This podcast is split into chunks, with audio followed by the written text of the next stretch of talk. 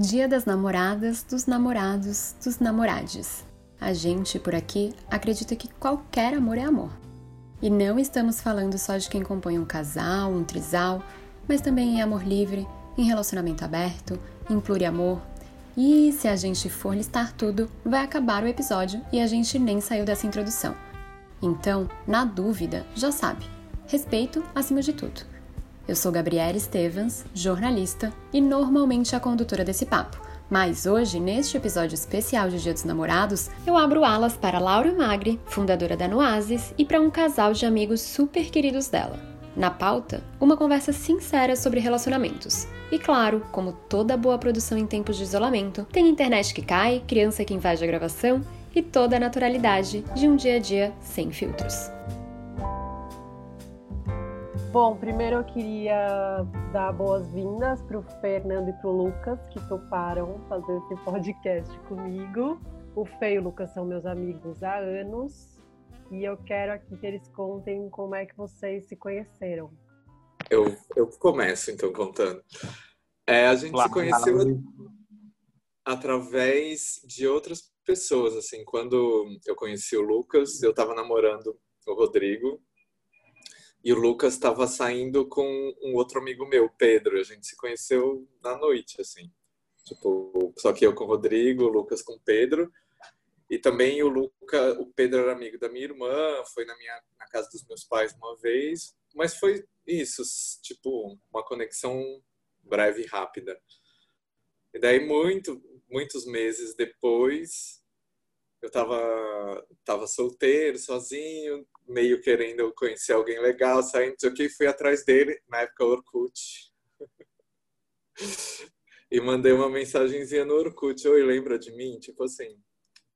Isso está denunciando a nossa idade, no caso. Sim.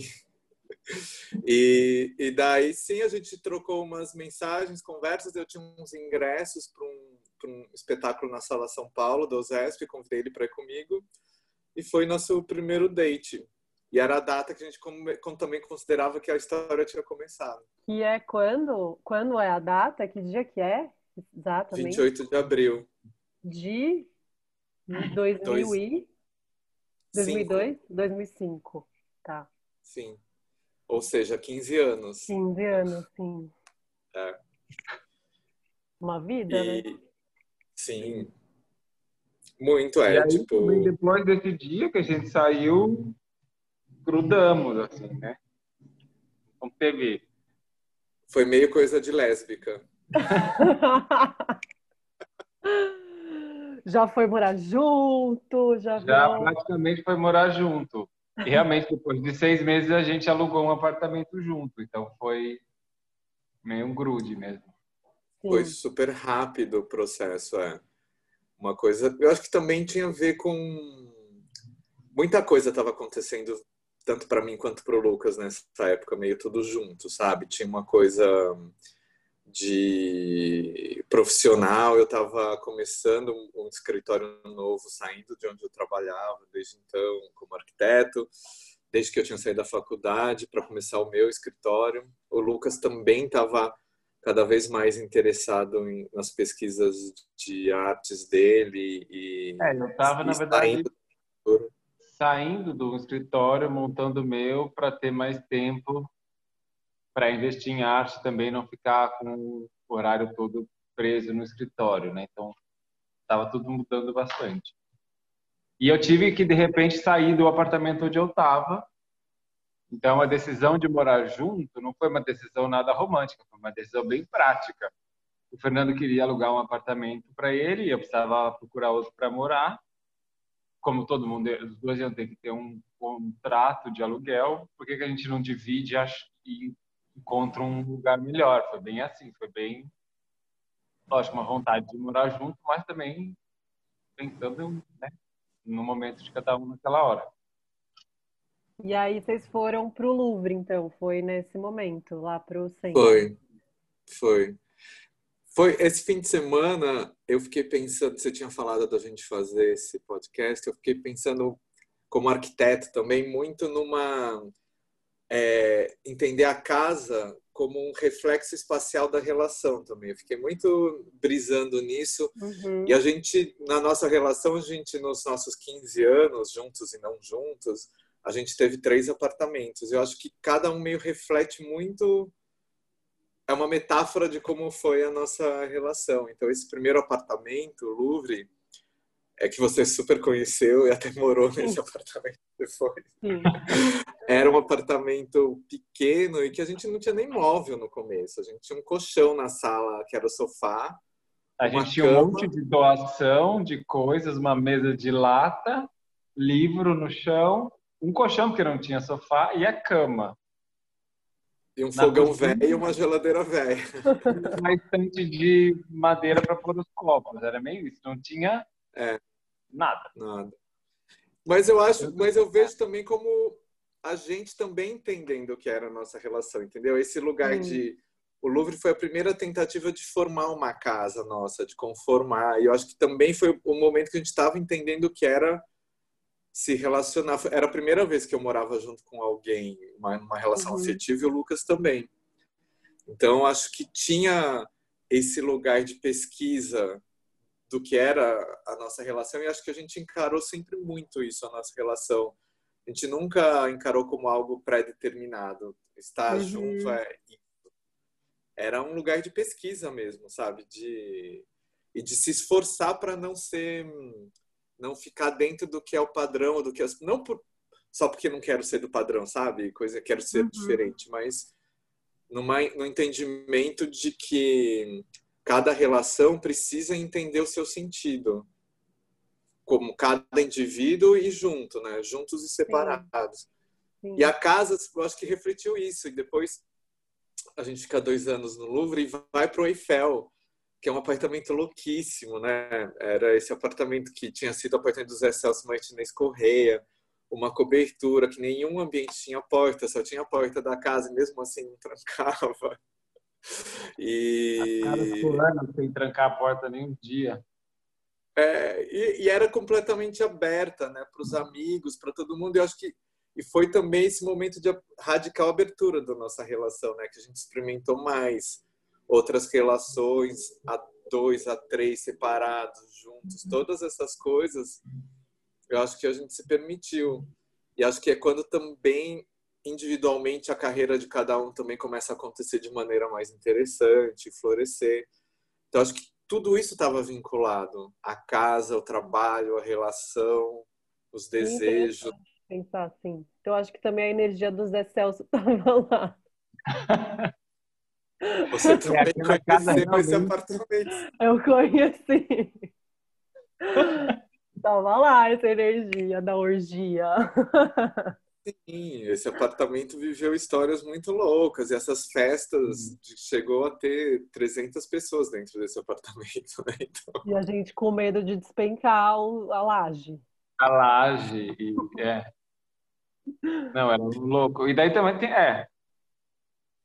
Todos os apartamentos tinham uma facilidade, porque a gente sempre também pensando né, na coisa viveu muito pelo centro e mesmo quando eu trabalhava fora de casa era três, quatro quadras de distância. Então tem a gente mudou três vezes para apartamentos que são a uma quadra cada um de distância. A gente mudou de situação, mas estamos sempre aqui, enfim, nessa realidade que foi uma isso foi uma escolha talvez no início de viver numa parte da cidade onde todas as realidades existentes na cidade estejam presentes. Então, talvez isso também seja uma escolha que mostre um pouco sobre a, sobre a relação que a gente procurava ter, eu acho.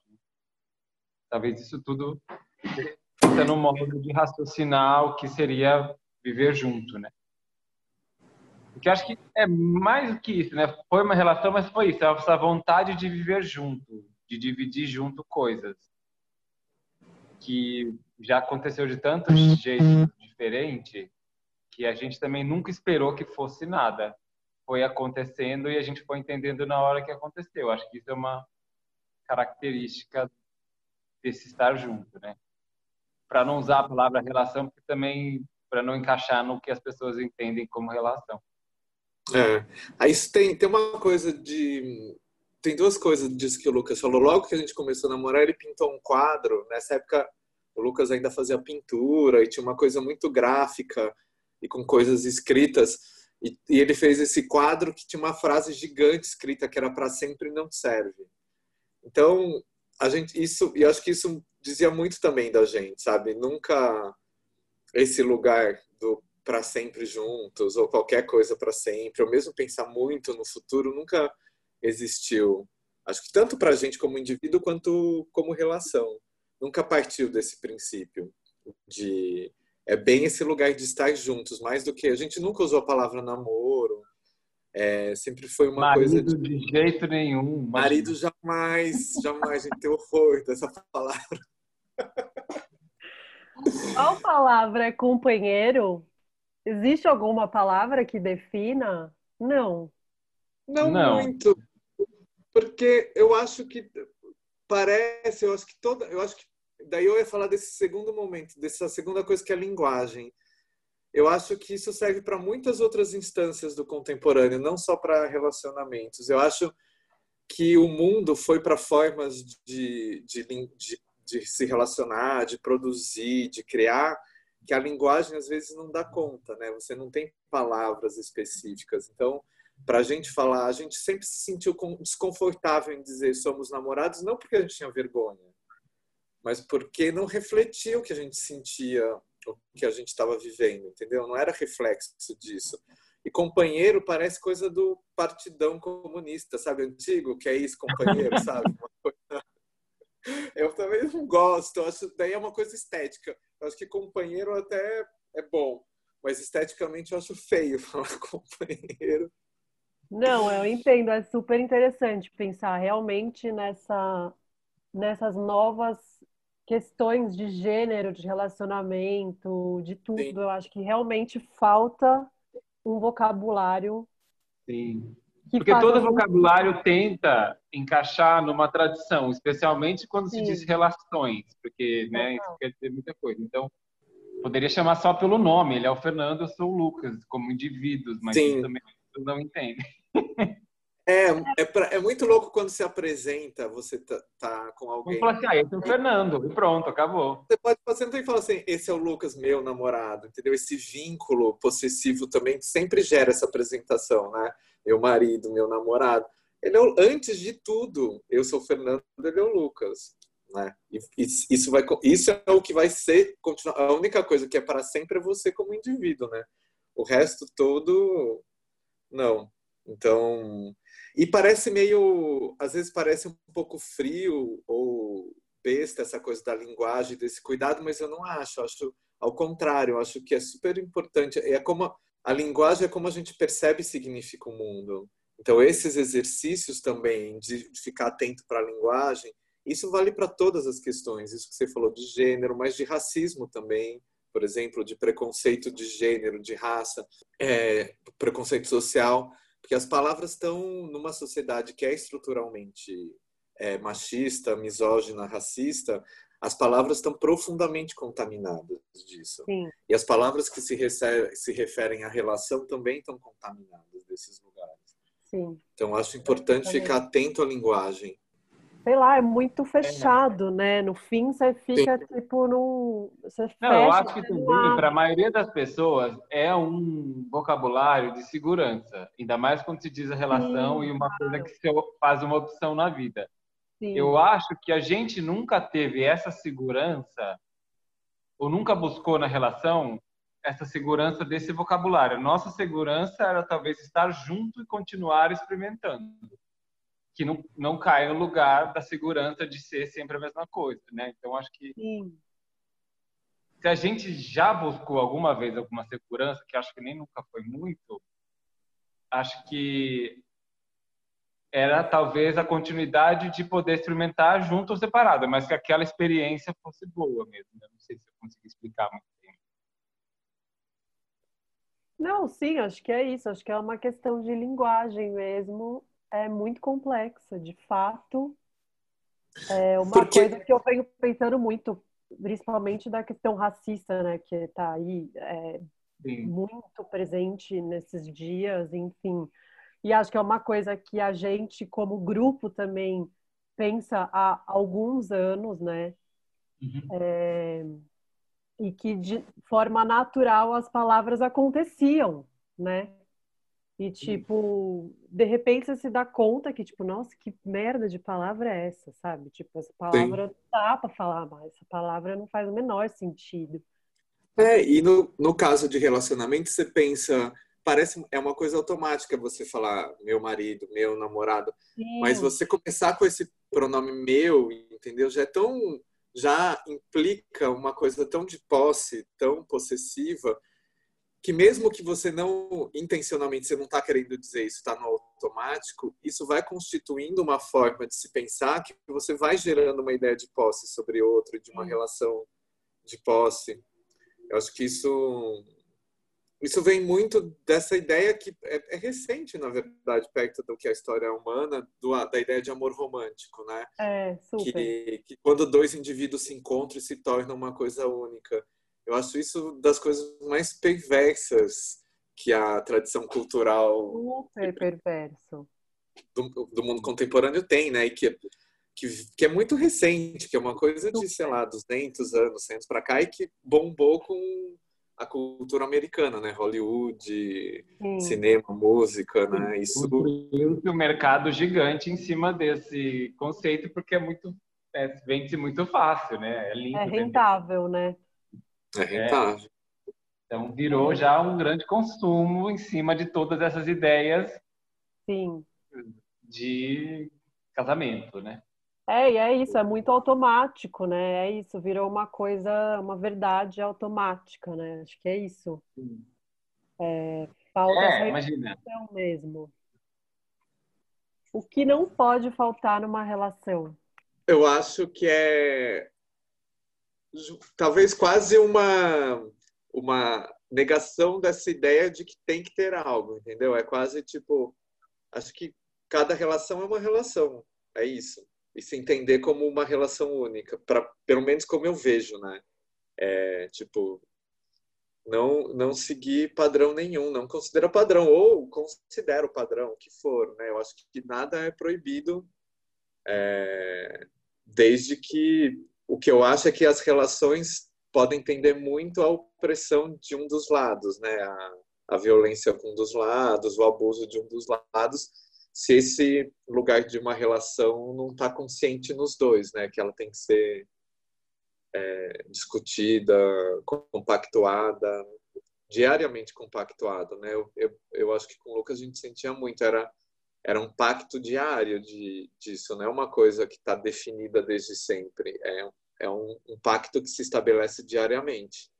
Não só um pacto que é vamos continuar ou não, mas a, quais são as condições disso, né?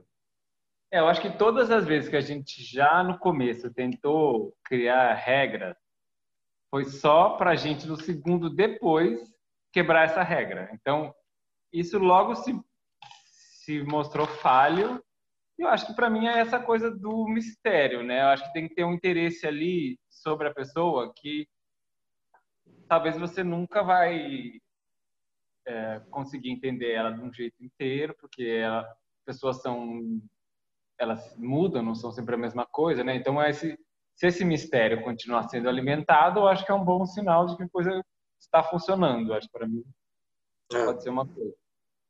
Eu, eu acho que tem uma coisa do tempo também. Eu acho que eu e o Lucas, a gente se relacionou por tanto tempo e, e, a coisa aconteceu de uma maneira interessante.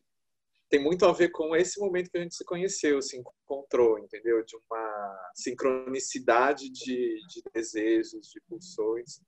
E uma convivência de tanto tempo junto, a gente se influenciou mutuamente muito, né? Tanto ele me influenciou quanto eu a ele.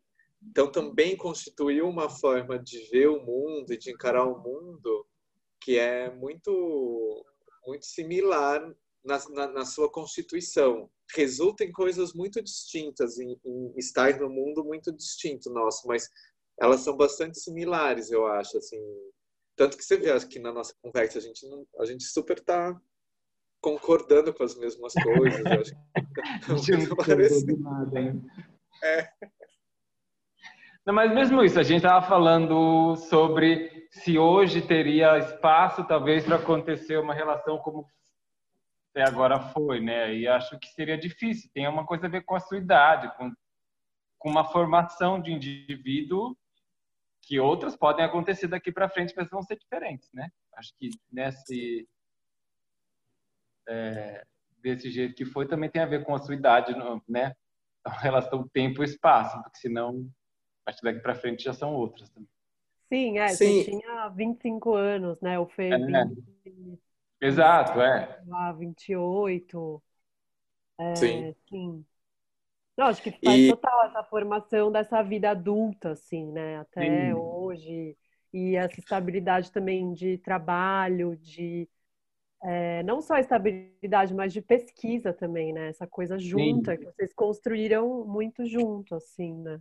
É, e nisso a gente sempre foi muito crítico com o outro também. Então, talvez a segurança da relação tenha sido isso, que o outro vai ser sempre sincero sobre o que você quer saber numa hora de dúvida. Nunca teve uma palavra muito de conforto, se a crítica fosse necessária, né? Então, talvez a única segurança seja dessa sinceridade. É. Eu acho que teve isso. Eu acho que a gente também nunca. Eu acho que eu sinto em muitos casais que eu conheço um medo em tensionar a relação nesse sentido crítico e de autoconhecimento e de autoentendimento, por achar que essa tensão pode friccionar um ponto de romper. Mas a minha sensação é que estar tá com outra pessoa é sempre estar tá com a possibilidade de não estar. É, o estar significa que o não estar está ali, potente, o tempo todo. Não considerar isso, acho que no fim você só vai re... criando repressões e recalques que no fim vão minando a sua relação por dentro, né? Então, me senti guru de relacionamento agora. Não, mas é total, faz muito sentido, porque na verdade é o grande desafio mesmo é você ser sincero com o outro, né? Tipo, porque Sim. isso não é uma coisa simples, tipo, ah, beleza. E ser sincero é, não no sentido, tipo, agressivo, né? Porque aí também é uma coisa abusiva. É, ser sincero, é. enquanto relação mesmo e, e para porque eu acho que essa troca fica muito, né? Tipo, muito além, muito mais rica e eu acho que a construção a partir disso é muito mais interessante da conversa, da sinceridade, do que qualquer outro tipo de troca, né? Sim. Porque é ser sincero antes de tudo com você, né? Quando Sim, você tá exatamente. exatamente. A realidade da, do seu desejo e da, da sua afetividade, Sim. de como ela tá ali. Sim, e, total. É, e a, a gente, daí voltando à história lá atrás dos apartamentos, né? No fim a gente está cinco anos nesse apartamento que é o terceiro e esse apartamento de certa maneira é o reflexo de um outro momento da nossa história, né? Que é a percepção de que a gente não fazia mais sentido nesse lugar que a gente não conseguiu nomear, mas que seria de namoro ou de companheiros e tudo mais. Então, que o lugar de uma afetividade, uma sexualidade que é que se enquadra nesse lugar namoro, casamento, que é que seja, não fazia mais sentido para a gente, não acontecia, não de uma maneira só racional aqui falando, mas também o desejo deixou de acontecer e, e, e a afetividade, essa afetividade amorosa, assim, é, erótica também. E ela, mas ela continuava acontecendo de mil outras maneiras. E, e, esse apartamento acho que conformou espacialmente também isso, sabe? Um apartamento mais adulto, mais burguês, até a gente pode dizer, de certa maneira, mas também com possibilidades espaciais de individualização, de novo, sabe? Cada um com, com mais espaço para si, com seu quarto, com seu banheiro, seu espaço de trabalho. Considerando aquele apartamento que não tinha nenhuma porta, esse tem uma porta, tem um corredor, tem outra porta, daí tem a porta do banheiro, é, tudo pode ser compartimentado. tudo dá para compartimentar. O único espaço que é aberto é o espaço social, porque é como também é a nossa vida com os amigos. Então, ah, é isso a gente nem conseguiria viver num lugar que não tivesse é. E... a vida social. É. E acho que a gente a gente está cinco anos aqui. Os primeiros anos foi entender também esse espaço novo, mas entender também que a gente está nesse novo lugar, entendeu? e que por enquanto, apesar da gente não estar tá mais junto nesse sentido casal, namoro, marido, o que quer que seja, companheiro, a gente constituiu um grupo, uma forma de vida, uma relação, uma, uma admiração mútua que por enquanto faz sentido a gente morar junto e viver junto, mesmo sendo Oi. dessa sendo dessa forma. Quem apareceu aí? Uau. Seu som tá desligado. Oh, Cecília, que fofa! Lau, liga seu som, fala alguma coisa que aparece sua tela pro Luda aí. Ai, meu Deus, eu tinha achado ah. que eu tinha ativado, agora foi? Agora foi, agora eu te vejo. Que fofa! Gigante. Olha o fazendo xixi lá no fundo.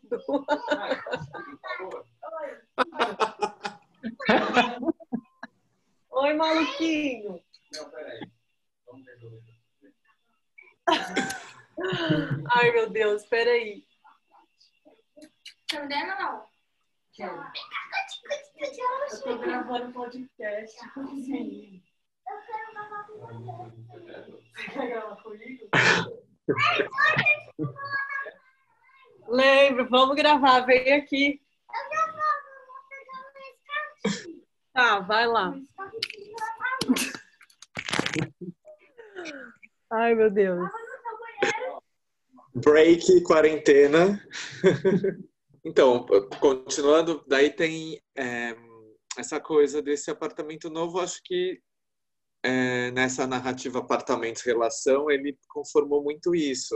Acho que a gente demorou os dois primeiros anos vivendo aqui, a gente não estava muito entendendo ainda, era, era estranho, e porque também a gente não estava entendendo onde a gente estava com nossa relação, porque eram 10 anos juntos quando a gente mudou para cá, era muito tempo, e acho que teve esse tempo de entendimento que era agora outro momento. E e daí, será que esse outro momento é separar, não é uma ruptura?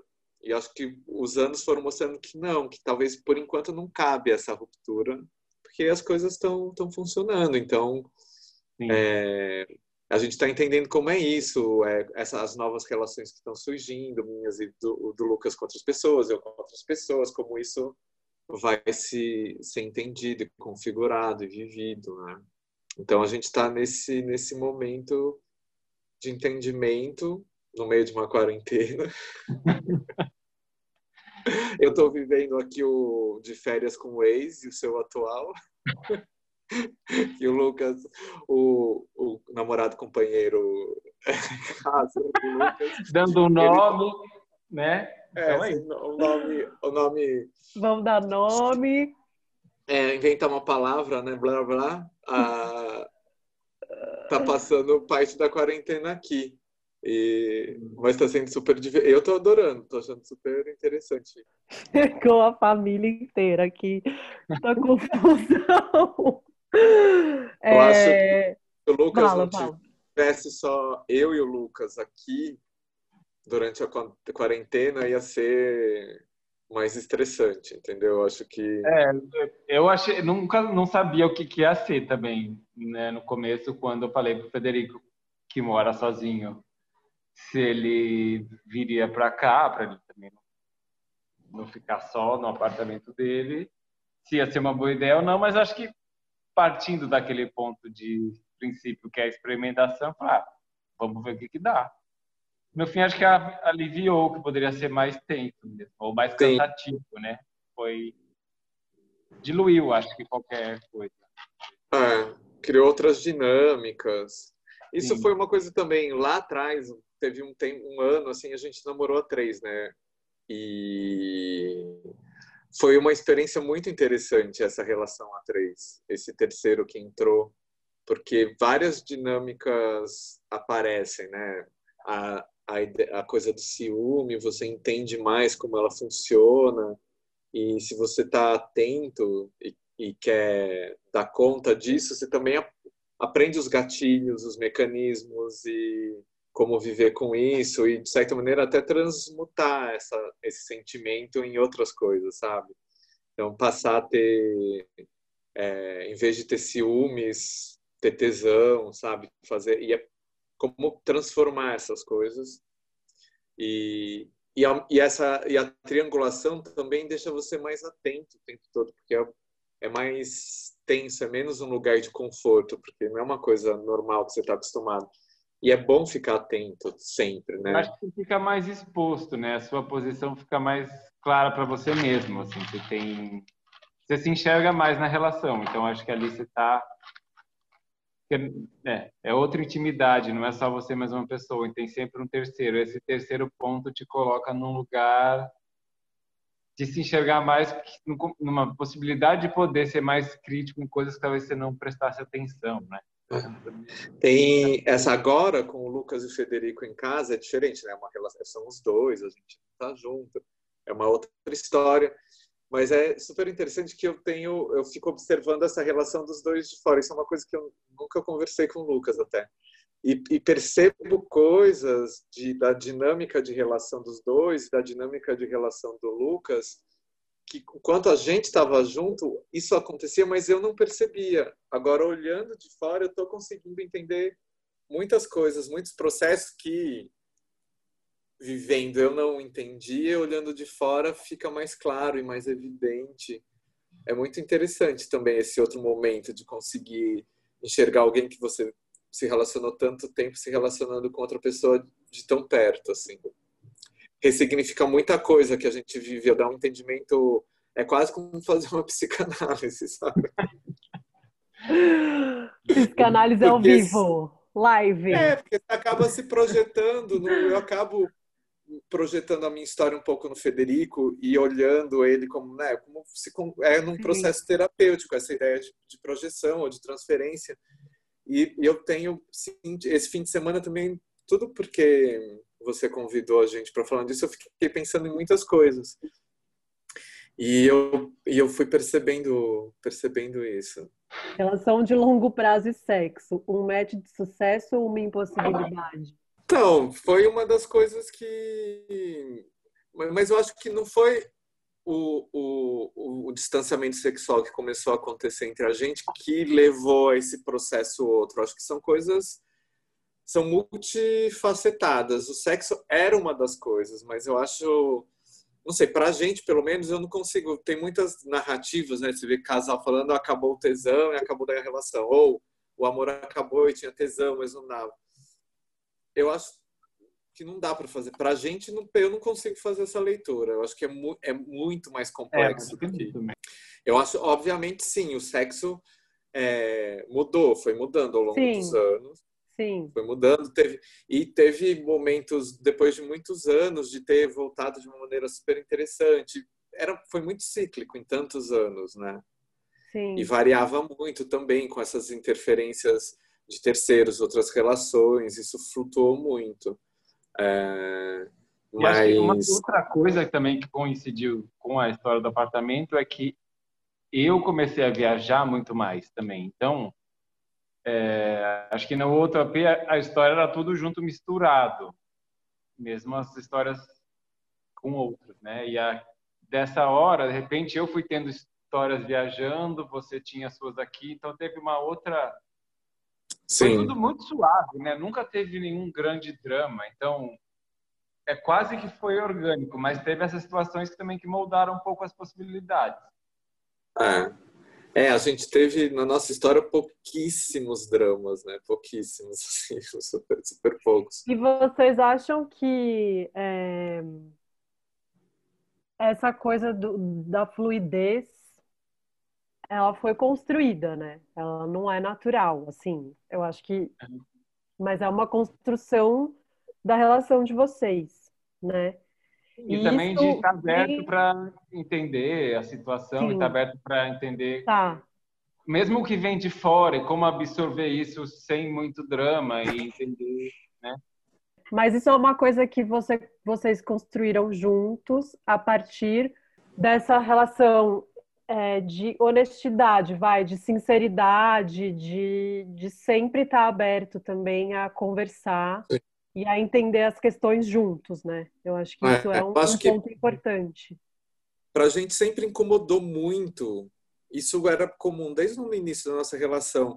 A gente, eu vou falar uma palavra que parece que é meio superficial, mas não é. A gente tem a gente tem uma visão muito estética do mundo, mas não estética nessa coisa superficial do que se considera estética de beleza ou não, entendeu? É a estética num sentido de apropriação da vida e das coisas do mundo de uma maneira que faça sentido para gente. E, e, e, isso tem uma, uma sensação estética sobre isso. Então, essa ideia, acho que antes de tudo, essa ideia de namoro e de, do que vem pré-determinado do que é uma relação, do que é uma relação, que é um casamento, que é namoro, a gente tinha um incômodo estético com isso, entendeu? É, eu, eu, gente, era algo que não, encaixava, não funcionava, não, não fazia sentido para gente. Nesse sentido que eu digo que é, que é uma percepção estética. E então, desde o começo, mesmo antes da gente abrir a relação, ou mesmo antes de poder construir esse discurso que eu estou falando aqui, ter esse, esse é um entendimento da nossa relação 15 anos depois, não é que há 15 anos atrás eu poderia falar tudo isso que eu estou falando aqui, entendeu? Era natural esse incômodo e essa vontade de construir uma coisa que no começo, na verdade, era desconstrução de uma coisa, e não a construção. Era de desconstruir tudo a gente que a gente achava que era namoro, que era amor, que era sexo. Todas essas coisas tiveram que ser desconstruídas para daí a gente entender. Será que a gente já tinha uma intenção? Acho que talvez venha vindo até com essas ideias todas já embutidas nas palavras, né? Mas era logo de cara um desconforto quando se encontrava ali cumprindo a função que talvez não fosse a sua, ou sei lá, não fosse um desejo, fosse mais cumprir uma função, né? Acho que é isso. E com o tempo veio uma coisa também difícil, que foi, como a gente tinha uma relação é, muito longa, a relação mais longa na turma de amigos, né? Né de todo mundo, as pessoas entravam, saíam, não sei o que, blá, blá, blá e eu e o Lucas estamos lá juntos, né? Então a gente foi virando meio uma referência de casal que pra gente era horrível, entendeu? Uma sensação e a gente foi percebendo, Nossa, sabe? Sempre tipo, ai, que máximo vocês, são as pessoas postavam a gente, falavam, que a gente sempre odiou isso. E a gente falou assim, como a gente passa a ser um mau exemplo? Vamos lutar para ser um mau exemplo. Então a gente zoar, a gente tentava zoar às vezes. Essa, eu te contei isso, né? Dia dos namorados, a gente nunca comemorou. A gente gostava de fazer festa, chamar os amigos e fazer outras coisas. E a gente sempre, nessas mídias sociais, a gente fazia um fake news, a gente mudava nosso status de relacionamento, punha que a gente estava solteiro, a gente dava uma causada. Eu amo fake news dos namorados. É. E aí as pessoas ficavam preocupadas, tipo, o que aconteceu? Ah, sim, até minha mãe chegou a me ligar uma vez. Enxurrada de mensagens, era divertido. Mas a gente, a gente pensava assim, a gente é, esse tempo todo para tentar não se enquadrar, né? Porque não se enquadrar também de novo nesse sentido porque a gente não quer, porque a gente não gosta disso, a gente quer achar outras potências, outras possibilidades e de repente a gente vira o casal padrão Daí, tipo, meu, isso era horroroso. O It Couple. É. Não, lembro de sair matéria sobre o nosso apartamento, os dois juntos, e contava história, chamava ah, é. de companheiro. Teve várias dessas matérias, né? eu nem lembrava, é verdade. Teve. É. Então, é, alguma dica para quem está na pista e quer encontrar alguém para dividir a escova de dente? também, putz, eu preciso, preciso dessas dicas também. Quem souber, quem souber, então manda para cá. Comenta aqui dicas. Dicas. Mas eu, mas eu, eu não consigo. Ai, o Lucas Jesus, falou. Travou. Você travou? Travou? Mas você está ouvindo? Acho que não. Acho que é a, a, a internet do, do retiro. da... Tá gravando ainda. Se tivesse caído, acho que não. Não, eu vou tirar até uma foto que travou com uma imagem muito boa dela. Ah, ela saiu, ela vai voltar. A gente pode concluir sem a Laura também. Você ia falar uma coisa, você parou na metade. Sério, ela tá mandando uma mensagem aqui no WhatsApp. Sarah mandou. Caiu minha internet, deixa eu tentar de novo. Eu tô tentando aqui, mas não tá rolando. Puta que pariu! Desculpa, gente, tive problemas técnicos. Tô no 4G, porque a internet acabou. Não sei, vou ter Entendi. que fazer um. Caiu. Quando caiu, eu ia falar. O Lucas falou que ele não, não agora não consegue saber exatamente o que, que, vão ser as próximas relações dele e tudo mais, ou como conformar. Tá. Aquilo que a gente está falando, né? Que, o que aconteceu com a gente tem a ver também com uma localidade no tempo, né? Dos momentos que cada um estava vivendo e se formando. E eu também, no momento, eu estou com uma, uma sensação muito de que eu não sei exatamente o que vão ser minhas relações daqui para frente. Não sei o que eu quero, como eu quero, que eu tô, tô bem perdido nesse lugar, é, esperando acontecer e desejando acontecer coisas para entender como eu vou me relacionar, o que vão ser essas relações, se surgiu esse complicador que é o Covid, né? Então que vai perdurar por muito tempo essa história, né? Então eu acho, acho que ao mesmo tempo é, a gente que é gay e nossa sexualidade toda surgiu e começou a acontecer é, dentro de uma outra pandemia que já existe há 40 anos, que é a pandemia do HIV, e que a gente sempre foi o grupo mais vulnerável e de risco, a gente sempre considerou uma doença nas nossas relações nas pessoas, né? Sempre houve protocolos de relação, de confiança, de formas de prevenção, de segurança. Então, de certa maneira, eu acho que é, eu, como gay, me sinto ao mesmo tempo estranhando isso, mas também entendo que é se relacionar e, e procurar pessoas e conhecer pessoas sabendo que existe uma doença, entendeu? E que é, para se relacionar há que ter certos é, compromissos e protocolos e corresponsabilidades, né? É, eu acho que o, o, Covid pode ser que não seja uma coisa que vai durar para sempre, né? É, até a gente ter vacina ou a doença ser controlada, sabe-se lá o que vai ser no futuro.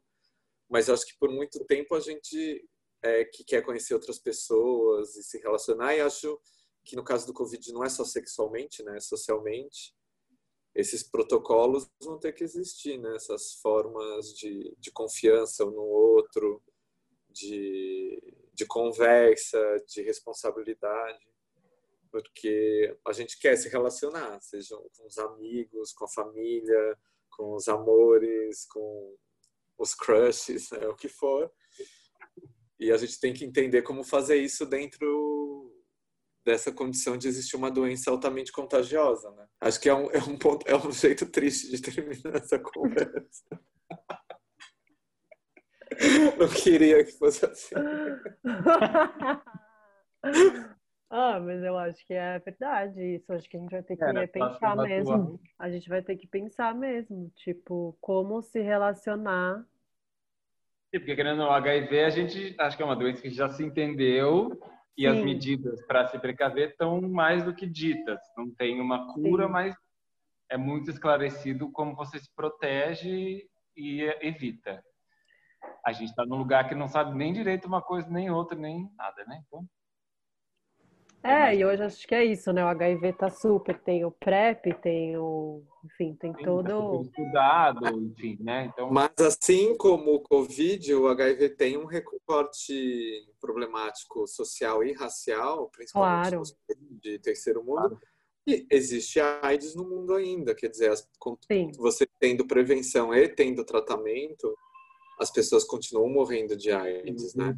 E, e é principalmente as pessoas mais vulneráveis socialmente, né? Claro. Mas acho que isso mostra que, no fim, é uma questão de informação e desinformação, e ter acesso à informação. E que acho que se reflete isso no Covid também, né? Total. No fim, é a desinformação, a fake news, ou é, o, mesmo as pessoas tendo acesso à informação, é, ou tendo acesso a que tipo de informação, né? Sim, e os riscos... Eu dado e gerado. E, é, e omissão de informação, né? Isso é uma coisa criminosa, inclusive. É. Exato. Mas repete, é muito interessante. Eu, não tem nada a ver com o que a gente está falando aqui, mas eu acho muito interessante o paralelo da pandemia de HIV nos anos 80 com o Covid. É, tem, tem uns paralelos muito impressionantes de dos enterros, dos velórios, é, dos cemitérios, da, da exclusão social, dos os grupos de risco são diferentes, mas como eram tratados, como se trata, é bem, bem interessante. E é, é uma pandemia que se estende por muito tempo, né? Mas que matou mais de 20 milhões de pessoas até hoje, né? É uma escala... No auge da, da pandemia, o HIV matou mais do que o Covid matou esse ano, né? Num ano só. Então, e ao mesmo tempo, por ser grupos, os grupos que eram atingidos não eram, eram tipo gays, negros, travestis, transexuais, pessoas pobres, drogados, né, principalmente de heroína. Então era meio na, nos anos 80 a escória para uma sociedade ainda bastante conservadora. Então não se deu a visibilidade que ela devia ter, né? É, e como nunca se deu até hoje, né? Essa ideia de grupo de risco é muito, de novo, linguagem, é uma coisa horrível, né? Não são que são pessoas mais vulneráveis, são grupos de riscos. É, é volta a esse lugar da linguagem que eu falei. Mas a gente está diversando aqui, virando um papo. Bom, eu acho que é isso. Alguém quer falar mais alguma coisa? Ah, eu acho que ficou bem claro, assim, até Sim. tudo, né? Mas, mas sabe que eu acho que tem uma coisa louca, já que trouxe esse assunto do, do Covid, da pandemia, que ao mesmo tempo, assim como o HIV foi um break na revolução sexual e de costumes dos anos 60 e 70, né? Ele foi um freio radical que a gente não voltou disso até hoje.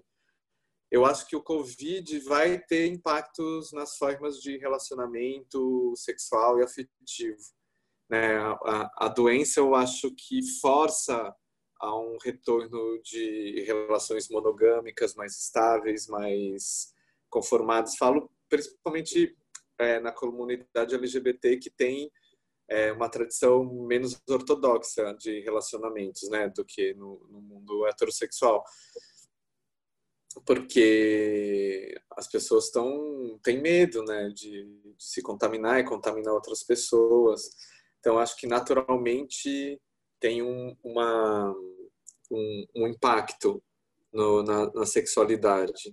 E eu acho que isso nos próximos anos vai se refletir, talvez, de novo, num, numa transformação de como as pessoas se relacionam e fazem sexo.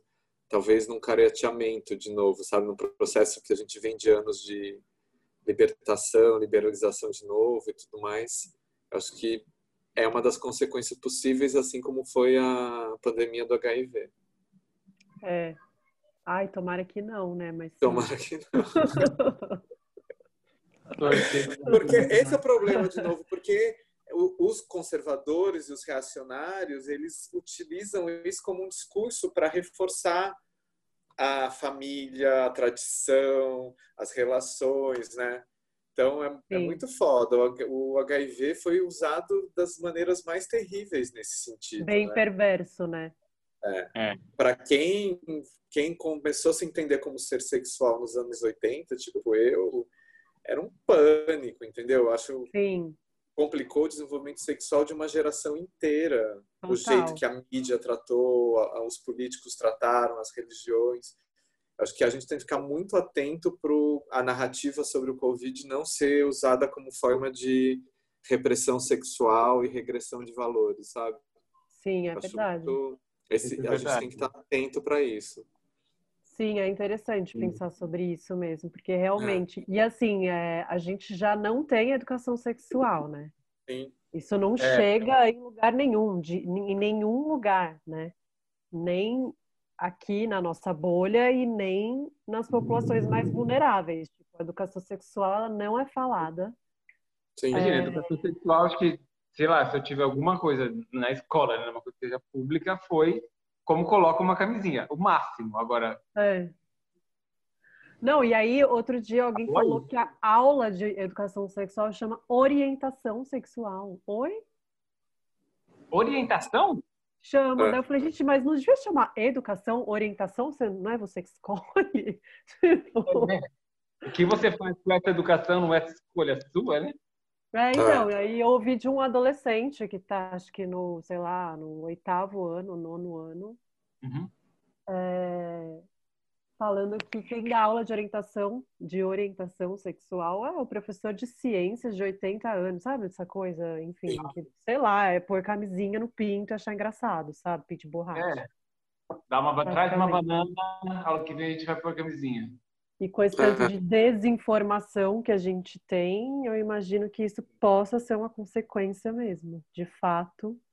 Bom, vamos fazer muitos podcasts para as pessoas talvez não para chegar em todo mundo e não ficar nessa noia, porque gente, é verdade, Fernando, que medo. É, eu acho que tem, eu acho que no fim isso, usar o corpo, libertar o corpo é muito político, entendeu? Você esse exercício de não se enquadrar na, nas, nas formas pré-determinadas de orientação sexual e de padrões de relacionamento, do que deve ser, de como deve ser, e exercer a liberdade do seu corpo, do seu desejo e do seu afeto é radicalmente político. É um ato de exercício político, de, de, de liberdade, e é o que essa gente toda odeia, esse povo que está agora no poder. Eles não suportam quem tem liberdade sobre o corpo, entendeu? Quem difere da tradição. E eles são recalcados com isso, eles odeiam isso acima de tudo eles querem controlar os corpos, né? E acho que por Sim. isso que é radicalmente político não deixar que seu corpo e seu desejo sejam controlados.